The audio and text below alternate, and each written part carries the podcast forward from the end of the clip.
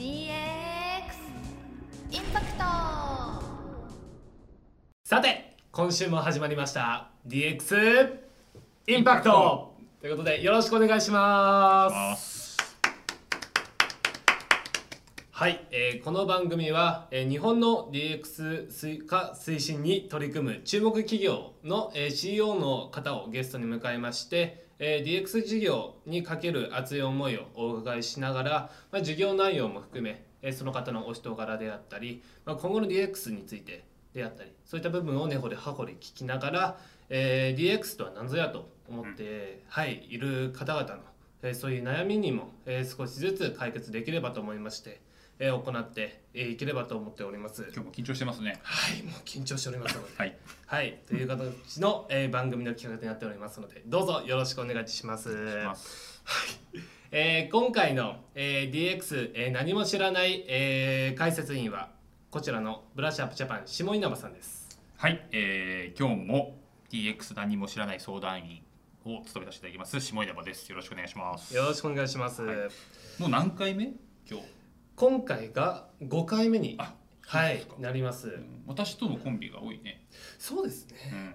どうですか？あの5回目となりました。あ、だんだんあの はい硬さも取れてきて欲しいなとそろそろ欲しいなですね。感じなんですけど。はい。まあいいんじゃないですか？そうですね。はいあの DX についてもまあ徐々にいや徐々に分かってきたのかなとも思ってはいるんじですけど。ちょっとずつ分かってきましたよ。うん。はい。まあ今回もまた非常に面白い分野のはい。なんかすごい方に今日もはいお越しいただいてるみたいで。そうですね。はいでは早速なんですけども本日のゲストをお迎えするのはですね、はい。えー AI での、えーコミュニケーション分析サービス、えー、コグシリーズを手掛けていらっしゃいます、えーコグニティ株式会社の、えー代表取締役、えー、川野理恵様です、はいえー今回このコミュニケーションといった部分なんですけども。コミュニケーションを DX 化するんですね。そうです。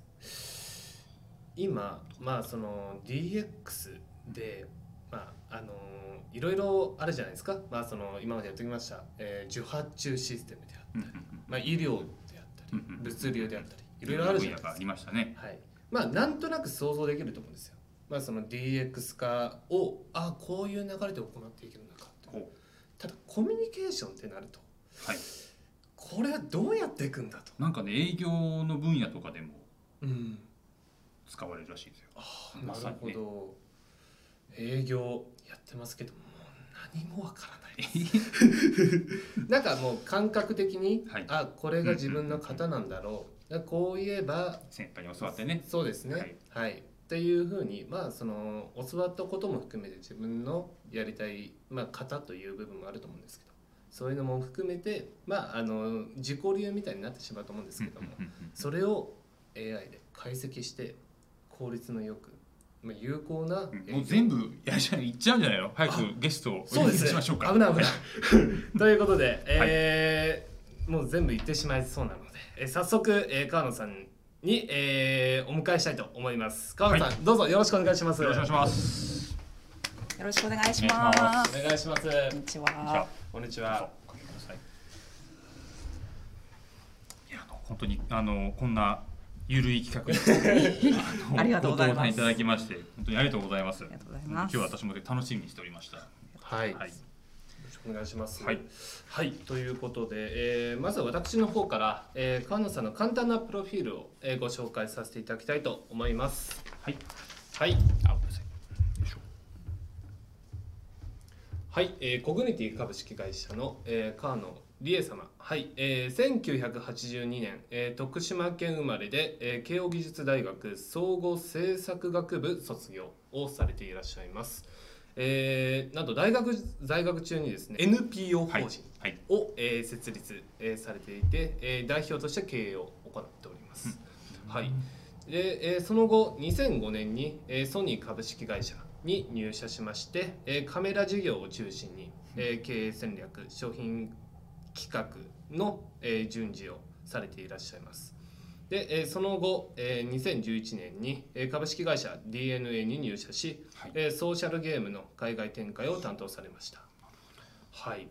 で、えーその後、えー2013年に、えーコグニティ株式会社を設立されまして、えー独自の、えー情報分類技術コグストラクチャーというものを作りまして AI コミュニケーション分析サービスコグシリーズを、えー今提供されていらっしゃるということです。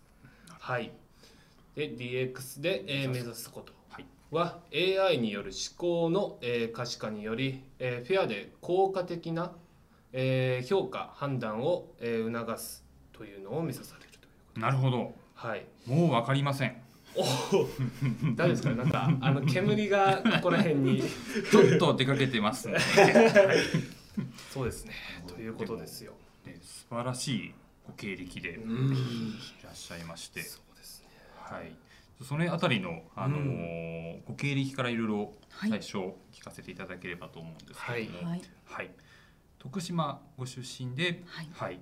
あのまあイメージは阿波踊り。ああそうですね。もうそれしかないっていえい。いうえ感じですはい、えーでそこからまあ慶応の SFC はい。ですかね、はい、に入られてで在学中にはい。NPO 法人を作られたんですか、そうなんです。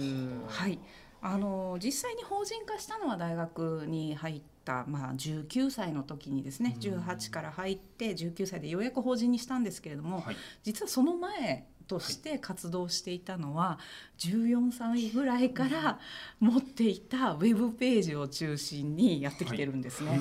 もうその当時ってまだ Windows95 が出たところとか、そういう当時なんで、はい。インターネット自体を使ってる人もあんまりいなかったんですけれどもだからこそ珍しくてい。ろんな人たちが集まってくれて、で仕事に変えていったっていうところですね。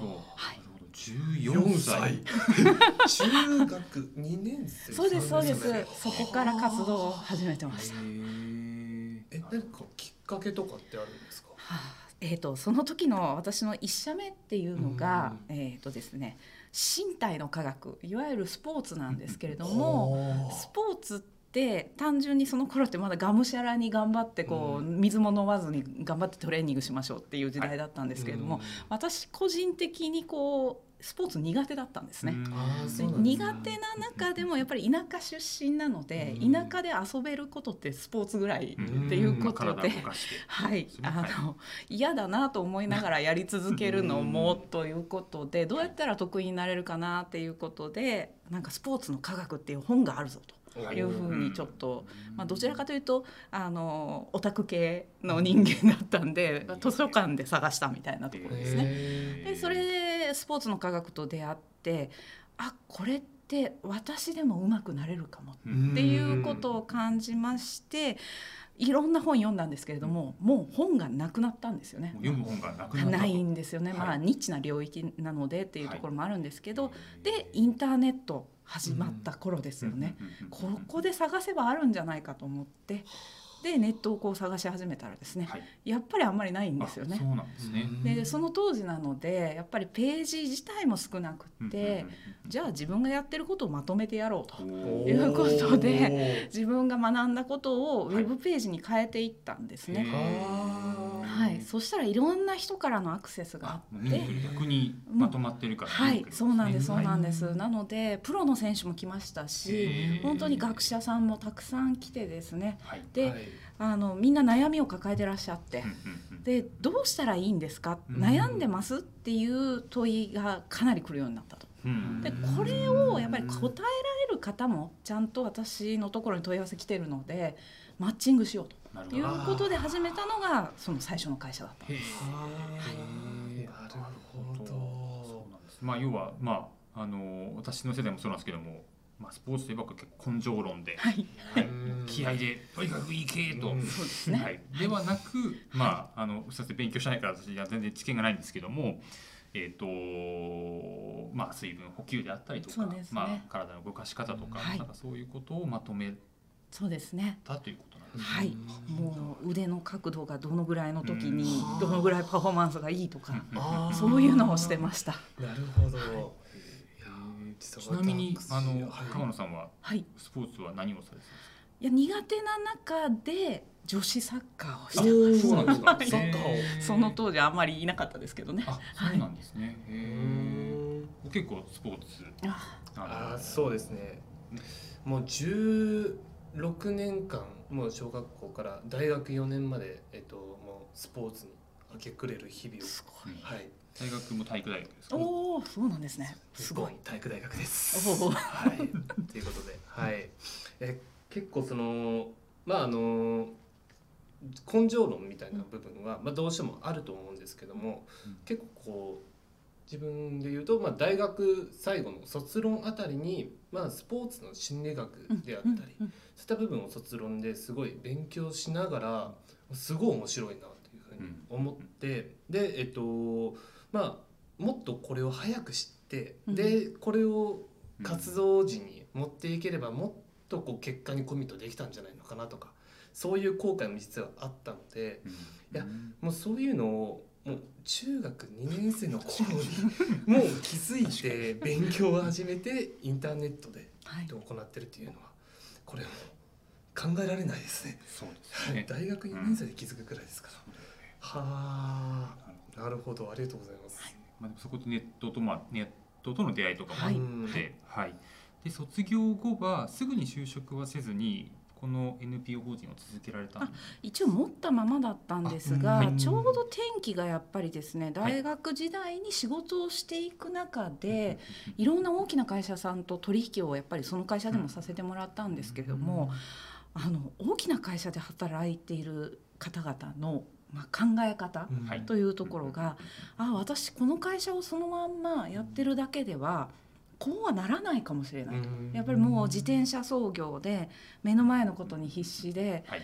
でもやっぱり大企業の方ってそんなことではなくて結構社会にとって役立つものをどう普及させていくかとかどう買い付けていくかみたいなことをおっしゃるんですね。はい。あこれはこんなバタバタしてたら私こうはなれないんだわっていう限界に気がついたものもあって急いでちょっと転、まあ、就職活動してみようということであギリギリに、はい、しました。なるほど。じゃあ一応就えーと卒業する一応その時に、はいただえーまだはい NPO もあって代表もしながら譲渡をかけながら他の人に渡しながら社会人始めてたって感じですね。はいもうすごい忙しい。もういろんな方に会ってきましたけれども、そんな方は初めて。はい。なるほど。えーへーなるほどでそこでまあ、はいえーいろいろな経験、まあ大企業のやっぱ経験も積んでた方がいいということで、はい。ソニー。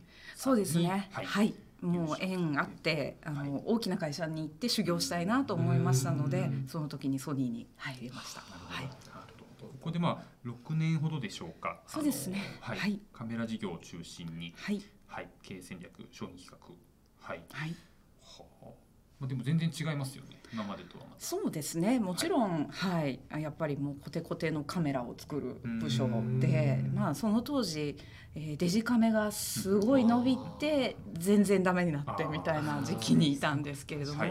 はい、ただやはりあの日本の強さであるエレクトロニクスメーカーってどういうふうに動いてるのかっていうことはものすごく勉強になりまして、はい。まあ、今でもやはりあのソニーの時に学んだことっていうものは活かせてるかなと思いますね。なるほど、なるほど、わかりました。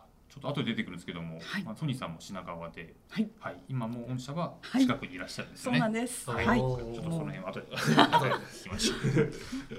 はい。でその後にまたちょっとこうまあ毛色が違うって言ったら失礼ですけども、あのー2011年 DNA さんにうんちょっと1年ほど、そうですね。はい、うんあの、はいソニーを退社することを決めたのがまさに2011年の震災の年なんですよ。あーなるほど。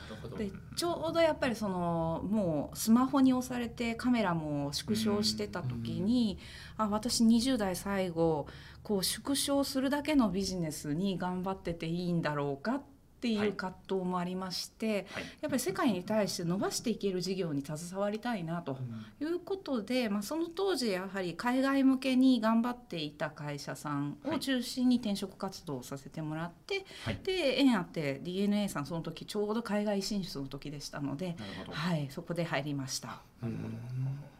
その時はまあまさに自分があのつきたかったえー、と海外展開、まあ、そうですね。はい。はい、あのソニー時代もやっぱりこう、まあ、仕向けが多いもので全世界に向けてやってますのでカメラの担当としても140カ国向けにうん。どうまとめていくかみたいな仕事をさせてもらってたんですね。なるほ。ど。でそれを活かせるならばぜひということで入ってというところだったんですが、まあ、もう全然毛色が違うんですよね。そうでしょうね。はい。はい。はいですねうんうんでやっぱり私はソニー派だなみたいなところがちょっとあって、はい。やっぱりソニーでの教えがまず一社目というか、はい。うんいい洗脳はい、いい洗脳を受けたのかもしれないんですけれども、やっぱり一番にソニーで働く人たちってやっぱり世の中に面白いものとかいいものを出していきたいっていう思いが皆さん溢れてるんですね。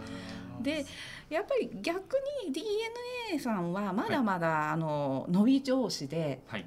まあ、言うと私の大学時代の起業みたいにどんどんどんどん伸ばすことが先決というフェーズにいるなっていう感覚があってはい。ああ私なんかだ大きな会社で修行したいと言ってあのこうアクセク働くこと、はい。目の前のことだけに必死になることを目指してたんじゃないのになっっていうふうに思ったので、はい。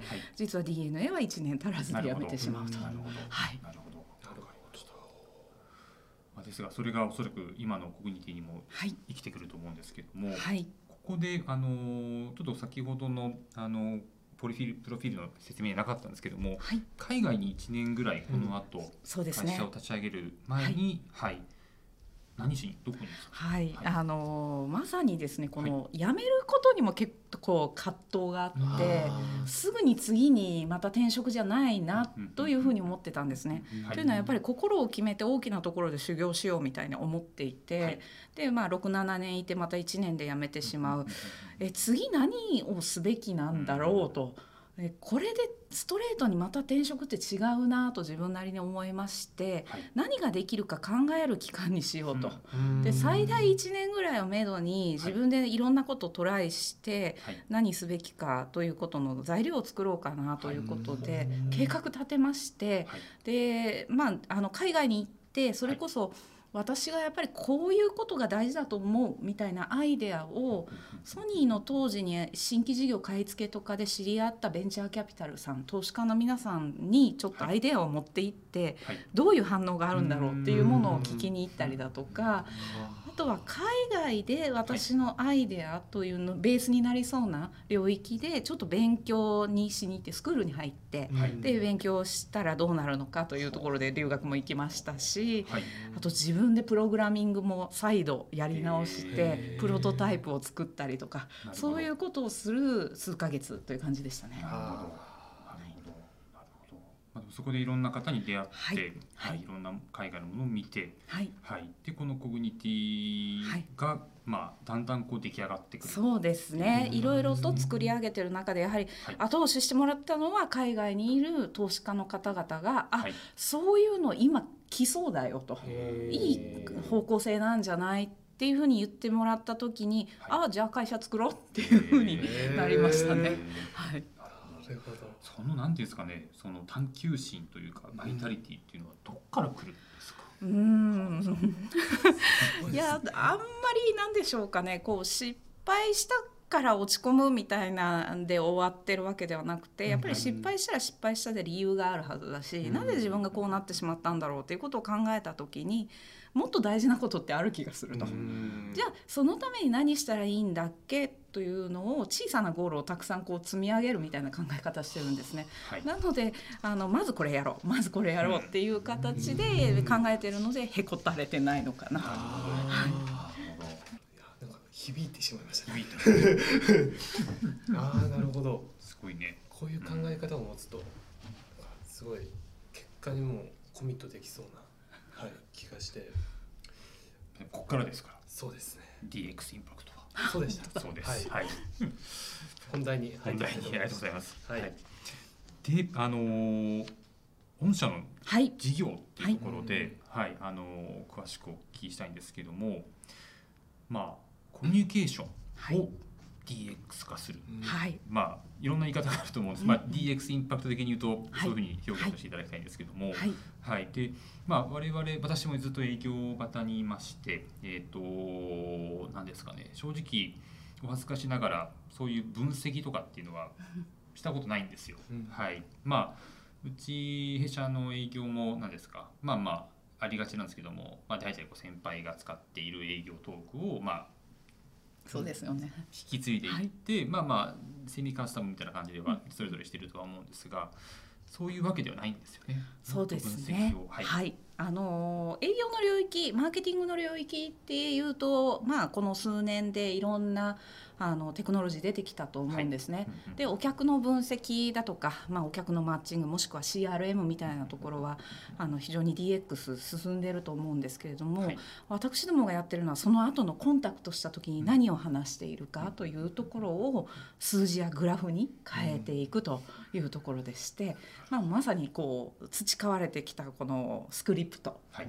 これが本当はどういう説明量になっているのか事実はどのぐらい言っているのか。はい。根拠はどのぐらい言っているのかみたいなところを数字に変えていくようなそんなサービスをさせてもらってます。はい、あのちらっと拝見させていただいたんですけども、なんかあれなんですよね。そのクロージングに使っている言葉がどれぐらいあるのかとか、うん。うん、あのこういう言葉を使っちゃいけない言葉を使っているとか。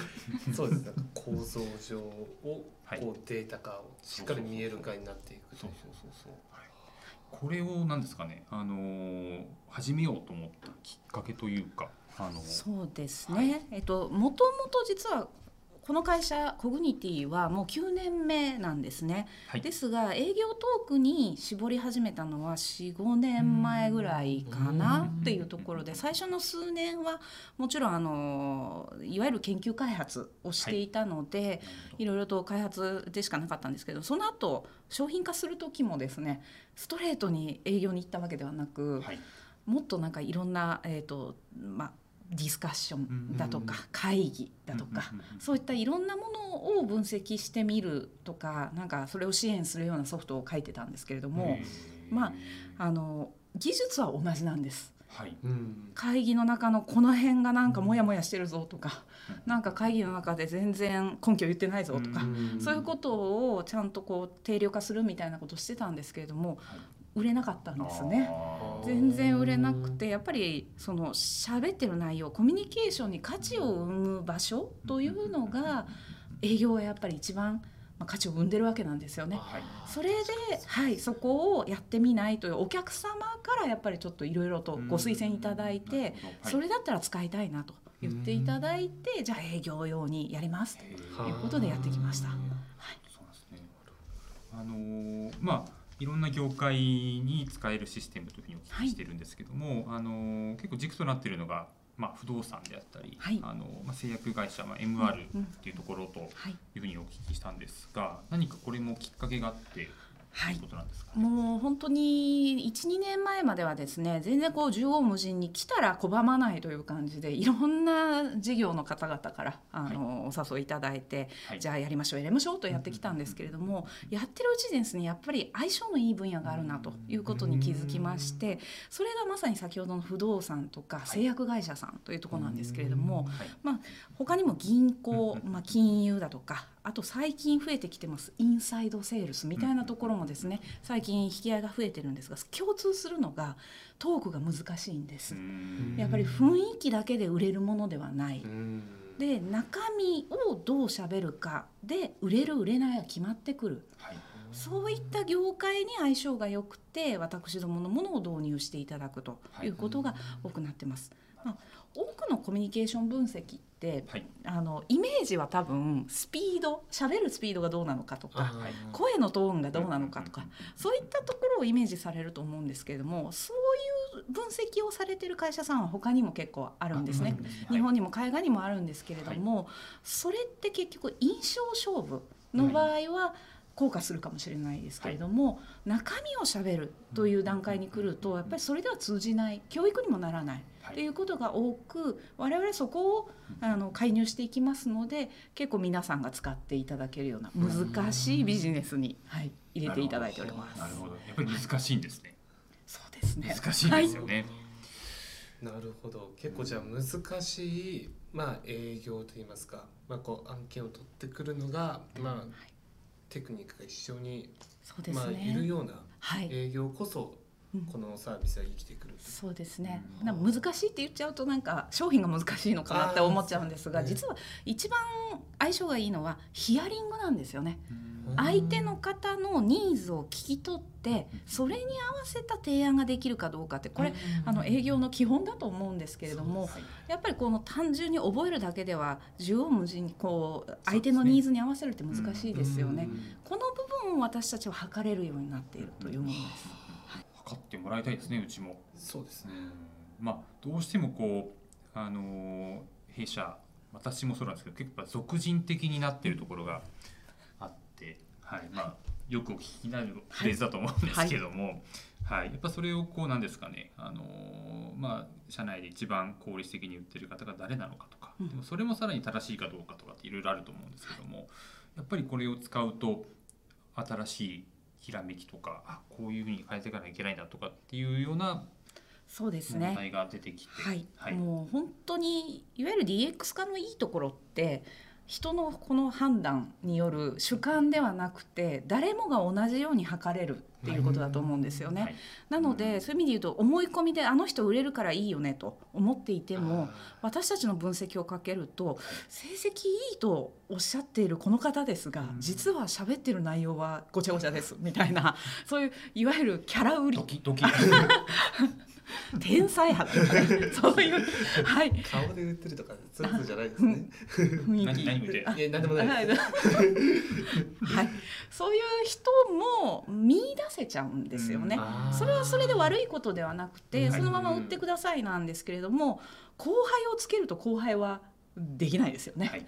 うんそういったところの、ね。はい。うん、真似できて誰でもが努力できるような方向性を見つけるために冷静な目で見るためのテクノロジーと思っていただきたいですね。あの例えばこう導入される前にちょっとテストで何名かにこう実施するとかってあると思うんですけども、はい怒られることない？俺はこんなんじゃないとかっていう人いないんですか？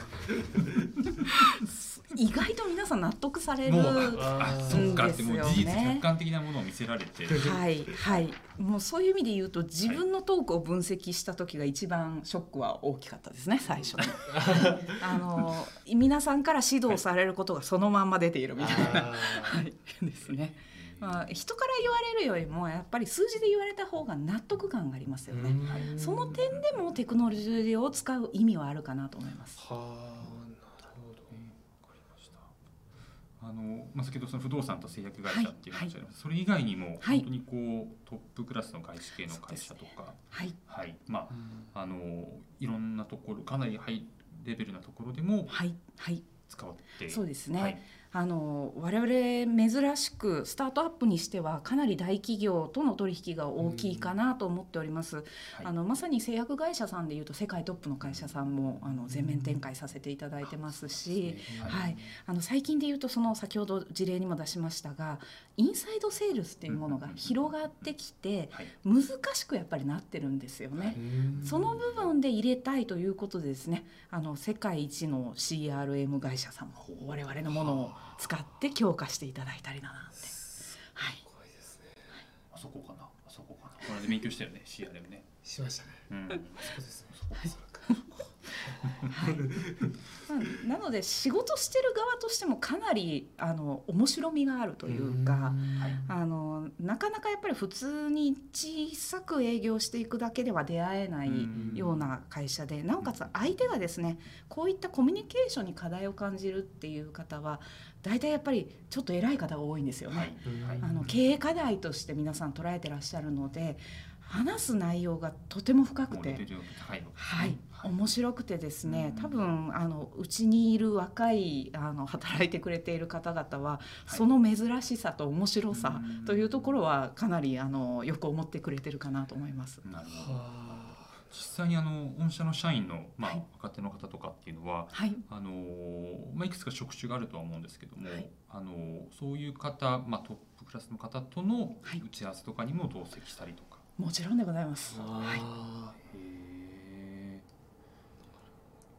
どんな人 どんなどういうふうにこうやってあ提案というか話はあれなんですかね。あのーまあ御社からで、まあ、見つけてきてくれるケースもあれば紹介があったりとか。ね、そうですね。はい、あの今大きいのは私たちやっぱり分析できるという力を持っているので、はい、いろんな分析したデータをですねまずウェビナーとかでご提供させていただくっていうところを始まりにすることが多いんですね。なのでいわゆる営業営業っていう感じよりも中身のコンテンツ作りみたいなところも我々今力入れてまして、それを見て興味いただくような会社様増えてます。はあ。ちょっと裏側も少しだけお聞きしたいんですけども、はい、あのー、要はその話している営業のトークを録音をして、はい、で最近したらまあアプリでそれをアップロードそうですね、はい、で数日経ったら分析結果が届いてそうですね、はい、あれはその何ですか。要は文字起こしをされているあはいおっしゃる通りで、ね、はいおっしゃる通りです、はい、まあ私どものもの実はアプリで取れるものもあればそうでないものも受け付けておりまして、やはりシーンがいろいろとこう様々なので後ろでガヤガヤガヤって言っていたりとか、複数人喋ってる中のものを分析させていただくっていうことが多いので、はい、いわゆる音起こしの自動化みたいなところが難しい分野をやってるんですね。なのでどうしても人の手を入れざるを得ないところもありまして私どものあのまずテキストに起こすところまでは人も携わってですね綺麗な文字起こしができるというところをしております。はい。まあ、そういうこともあって、はい、まあ、働き方っていうところは、はい、あの拝見したところもう日本は北海道から沖縄まで、はい、はい、まあ、ネットが使える環境であれば南極でも、はい、おっしゃる通りでございます。海外の方も実際いらっしゃいます。はい、そうなんですね。はい。もうこれは会社を立ち上げた9年前から徹底して場所や時間にとらわれないような働き方を作りたいというふうに思っておりましてでもリモートワーク前提で9年前から始めてます。合わない社員はどれぐらい合わないんですか？もう会ったことないっていうのももう8割以上会ったことないかもしれないですね。はい、はい、なるほど。9年前からですよ。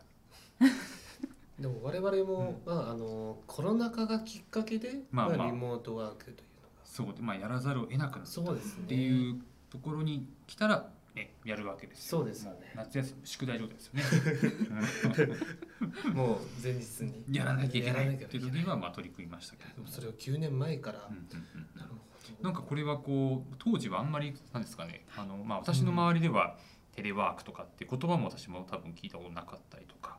まあ、在宅っていうキーワードもなかったと思うんですけども、何かそれをこう創業時からあの取り入れられたきっかけとか考えとかってあるんですか、はいはいそうですね。やはりあの私ソニーにいたということで、うん、海外と仕事をすることが多くて、はい、あの結局アメリカの時差に合わせようと思ったら日本は夜になっちゃうとかそれが普通の仕事の仕方になっちゃってたんですね。と考えた時に別に日本にいるから9時5時じゃなくてもいいよねという前提にもおりましたし、はい、まあ、多くの人たちがこの9時5時じゃなければ働ける人たちもいる。まあ、これは実はあの新しい挑戦なんじゃないかなというふうに、はい、思っております。当時からそれにそうですね。はい、はい、あの私たちの商品もそうなんですけれども、はい、会社のテーマとしてバイアスを取ると、うん、あのもう思い込みを取りたいっていうふうな思いを持ってこの商品も作っておりますし、はい、会社も作っているっていう状態です。なので常識だと思われるようなことも実はテクノロジーを使うと非常識が普通になるみたいな常識で思い込んでたものも実は見方を変えると違ったっていうところを会社も目指していきたいと思ってやってます。なるほどなるほどあのこれをご覧になっていただいているあの、まあ、経営者の方々も、うん、あの多くいらっしゃるんですけどもおそらくその自社の、まあ、社員の営業で何か改善の余地はあるんじゃないかって絶対考えてると思うんですよね。はい、あのぜひここまでですねこの この辺かな。あ。ありがとうございます。お願いします。あのぜひお問い合わせをしてみてください。はい。なるほど。わかりました。あの今後え、ー、とまだまだ。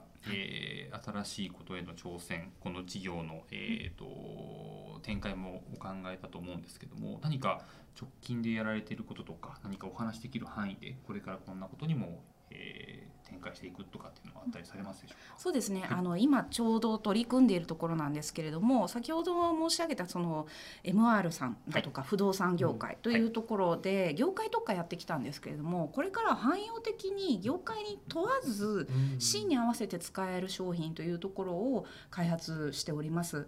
で直近では11月の頭にコグコーチというはい。いわゆる部下の指導ですね。はい。コーチングとかワンオンワンというものが特に最近流行ってると思うんですがはい。それもブラックボックスになりがちだと思うんです。指導ってみんなが自分がこれで正しいと思っている部分もあると思うんでそこを見える化できるようなサービス始めますしこの後ですね、えーあの先ほどのあった世界一の CRM 会社さんのと今一緒にやっておりますので、うん。そのノウハウを生かしたはい。もう営業でいろんなところで使えるような汎用品も計画しております。はい。これはすごいですね。そのいわゆる研修であったりそういった部分にもまあ生かしていけるそうですね。はい、はい。あのもちろん研修の中で使っていただいて、えーそのビフォーアフターを見ていくみたいな、うん研修の結果でどのぐらい伸びたのか、自分が足りないところはどこなのかというところを明確化するということでも使っていただけますし、多くの会社さんは本当に実現場でうん。本当のトーク、本当の営業のシーンを分析させていただいて、その内容をですね毎月毎月定点観測をすることでうん。自分たちの成長度を見ていくとそういうこともはあしておりまなるす。ほど。まあそうですよね。まあ教えている上司が正しいわけでもうん必ずしもないかもしれないし、はい私が言ってることはでも正しいからね。そうですねはい。すみません真逆のことだ。そうですね。やっぱりまあどこどんな会社でもやっぱ抱えている課題なんでしょうね。やっぱそれをこう一つずつこう絡み合った糸を全部一旦ほどいて、はい、じゃないですよと。はいはい。ということを丁寧にやっていただけるっていうことですよ。これすごいですねう。うんんなるほどと、はい、うちでもはい、検討してぜみます。ひ、はい、なんかこれ面白いですねその今後まああの教育現場とかまああのーまああのー前職の、まあ、スポーツといった部分でもそうだと思うんですけどそのスポーツ指導とかで、はい、はい。もし、かしたらこう発展して生きていくのではないのかなと。そうですね。ははい。い、実はあの何か商品として出してるわけではないんですが、あの一つ一つ個別対応としてうんうん。塾だとか教育シーンもやってますし、ね。本当にあの職業教育みたいなところにも入れさせていただくこともございます。へはいジョン社に入社をするその社員の方々も本当にいろんな業界とお付き合いを、そうなんですうん。そこも面白みだとは思います。なるほど。はい。うんまあ、ずっと同じ業界を深く深くっていうのももちろんそれはそれで、あの面白いと思いますけども不動産だったり製薬だったり、はい CRM だったりこう、はい。はい。教育だったり、はい。はい、もう皆さんのトレンドとして、うんまあ一番悩んでいる経営者が今何に悩んでるかということをいろんな会社で聞けることができます。なるほど。えっと冒頭ではいあの伺いました AI による思考の可視化により、えーフェアで効果的な評価判断を促すというふうにはい、はいあの DX で目指されているというふうにお伺いしたと思うんですけども、まあ、具体的にはまああのコグシリーズといった部分ではい、あのなんとなくイメージはついてきたんですけど、まあ、今後どういうふうにまた行っていきたいとかっていう考えはございますか、そうですね、はい。あの我々のやってることってある意味人が判断するよりも冷静にうん数字になっているというところが良いところだと思ってまして、まあ、これによってあの今まで経験があるからもういいよと言ってる方でも、いやここが違いだよというふうに教えやすくなったりだとか、教えられる側も納得できやすくなったりだとか、これってすごくフェアだと思うんですよね。何か思い込みで勝手に言われないし自分も納得して見れるとそういう世界が我々のものでできるだろうというふうに考えてます。フェアですね。フェなるほどアですよ。はい。主観じゃないから。うん。うん。まあ確かにそのまあ人間だからまあこう分かる部分もあると思うんですけど、まあ実際に今またスポーツの例えで言ってしまうと、まああの PMO であったり、まあ、ビデオを通して、まあ、あの機械でこう判断していくっていった部分があると思うんですけども、まあ、ここで言うとまあコミュニケーションといった部分で、うんまあ、あのフェアでで、えー冷静な目でこう判断をしていく評価をしていくというのはなんかあのすごい非常に面白いなと。ワクワクしてうん、くるような今までに、はい、うん私も営業まだ長いんですけどもあんまり聞いたことがなくてここまで一語一句拾っていくっていうのは、はいまあ、確かにまあ最後はそこだよなっていうところだと思うんですけども、うんはい、というところで、はい、えっと今後、えっとまた川野さんの、えーコグニティで、うん。はい、でも自分自身が思い描く、まあ、今後どういうふうなことを、まあ、実現させていきたいかであったり、とこういうことを行っていきたいのかという部分に関して、はい、聞かせていただければと。なんかこう今までのこの経歴をこう振り返ってみると、はいどこまでこそう行ってしまうのかっていうですけども。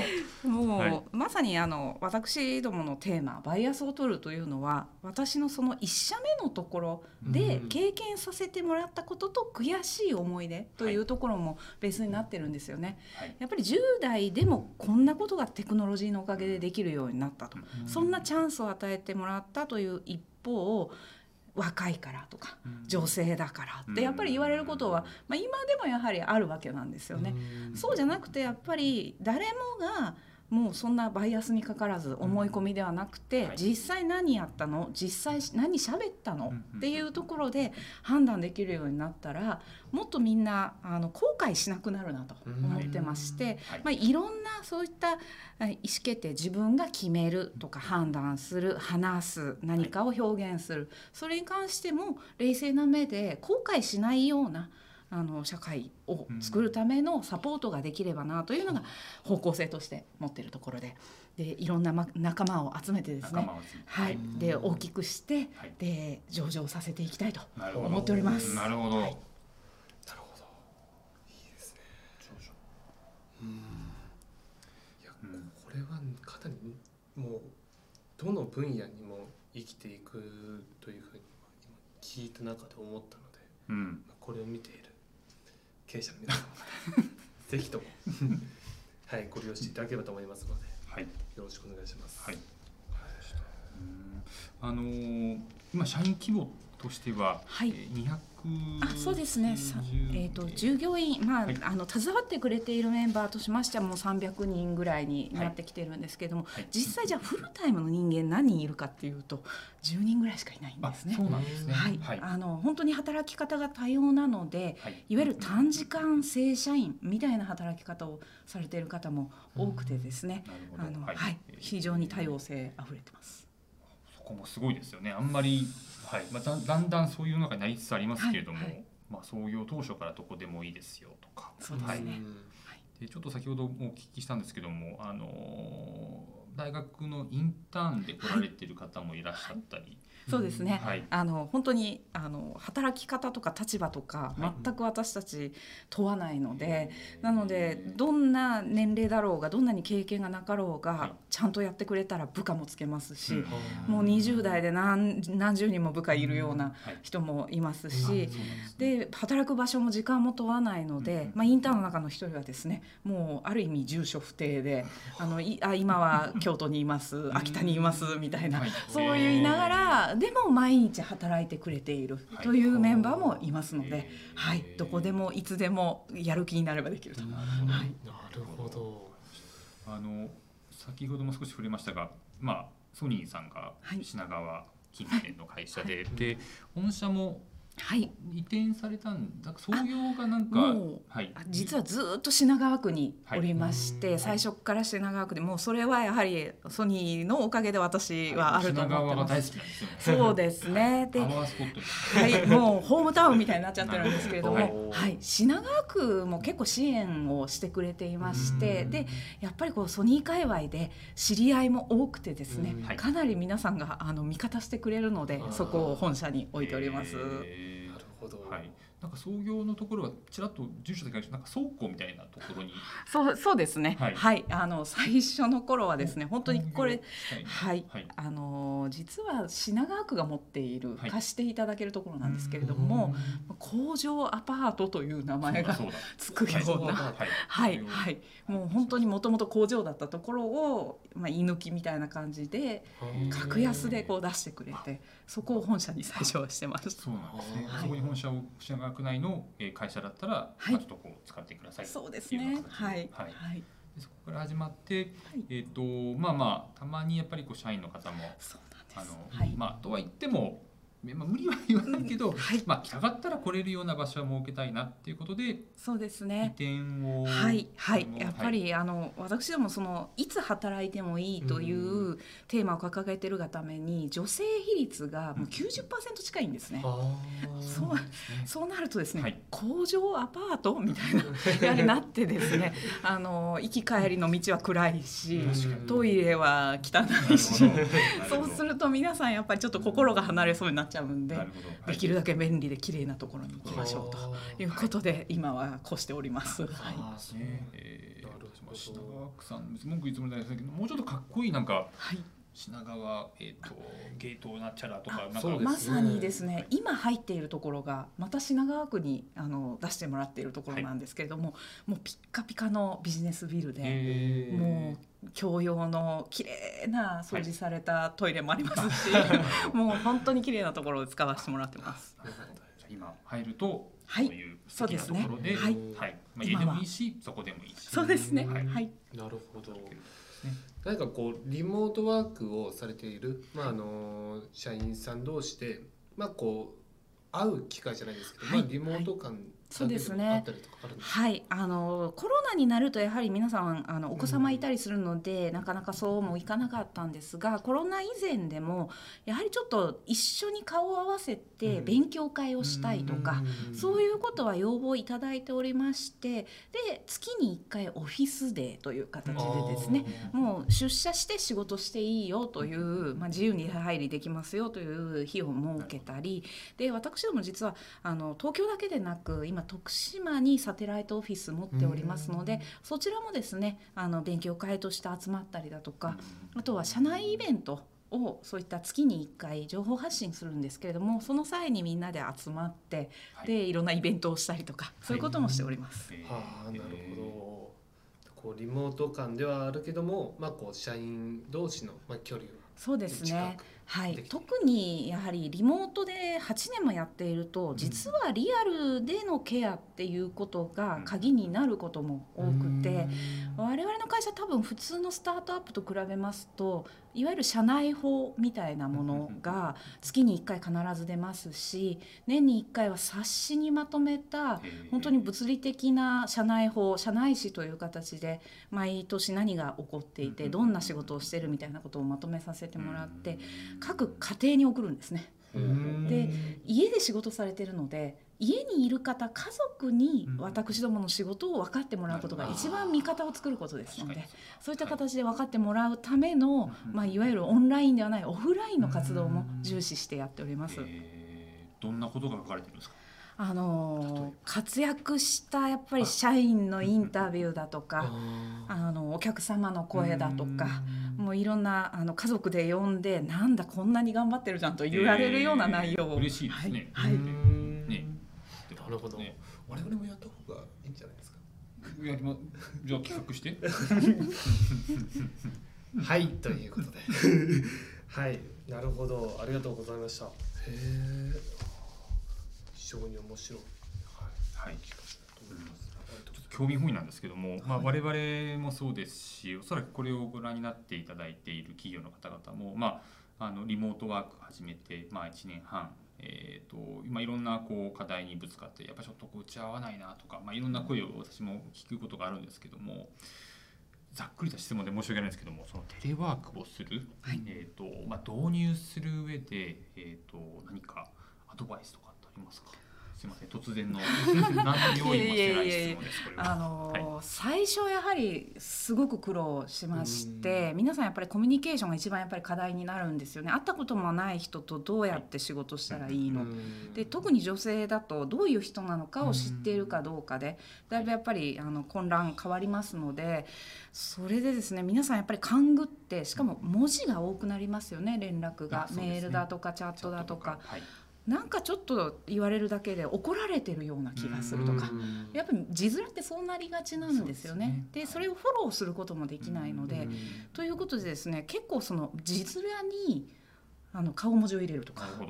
もうできるだけフランクななんかこうはい。あの目目安箱みたいなものをちょっとデジタルで設けて何でも聞くよっていう風にしたりだとかそういうなんか広場として30分週に月に1回みんなで集まって話していいよっていう風にしたりだとか結構ですねそのゆるい何かをちょっと入れるっていうのが実はあのデジタル化では大事なのかなというところですね。な。るほど。どうしてもこうちょっとこう冷たい感じに文字できたら、そうですね。うん。佐藤ちょっとこれやっといてくれるかなっていうのと佐藤これやっといてくれるかなっていうの違うよね。そうですね。感じ方が。うん。はい。こっちもどう反応したの？か、いやそういうつもりで言ったんじゃないんだけどとかっていうのは多分ねはい。日本中で今起こってるんでしょうね。そうですね。うん。対面ではできないうん部分だとなるほど。そういうちょっとこうはい緩いところも一個そうです作っておねくと、はい、まあ口はそうですね。はい。ありがとうござい。ます。はい。というところではい。あのーお時間の方も迫ってきましたので。もうですか？はい。もう迫ってきましたので。はい、えーお決まりのはい。最後に、えー、川野様にですねえっ、と DX がもたらす日本の未来について一言予言をいただきたいなというふうに思います。い書いていただいてるんですけども、はいーはいあこちらによろしくお願いします。ありがとうございます。それでははいはい。はい、はいということで、えー、DX がもたらす日本の未来はどうぞ。いい意味でも悪い意味でもフェアになるです。なるほど。多分それによって嬉しいなと思う人もいれば、うん。今までのことが通用しなくて辛いなと思う方もいると思うんですけれども、結局それってやっぱりみんながある程度条件同じくあるあのチャンスも得られるようになってくるっていうことですので、私はこれはいい方向になっているというふうに思ってますので、成長痛だと思ってフェアになっていく世界をはい。はい。やっていきたいなと思います。ねそうだよねうーんまあおそらくもっとこう遡るとやっぱこういうなんですかねビジネスの転機って何度もあったと思うんですけども、うんうん。あのまあ、パソコンが入ってきた時はおそらくパソコン使えなかった世代は、い、やそんなものに頼って仕事なんかできるかっていうふうにおっしゃってた方もいらっしゃると思うし、まあ、でもそこでそれにうまく合わせる人、えー、といち早く取り組む人、えーまあ、それにまあこうなっていくっておそらくこれもそうだと思うんですけども、はい、まだまだ若い者には負けないぞっていう人こそやっぱりこう新しいものにどんどんこうねチャレンジしてそうですね。本当にいいことが聞きました。はいすごいあのお会いしたかったんです。ありがとうございます。はい、ありがとうございました。はい、えーそれではまだまだお話が、えー尽きないようですが、本日はこの辺りで、えー視聴者の皆様とはお別れとなります。はい、また来週会いましょう。はいありがとうございました。ありがとうございましたありがとうございました。さようなら。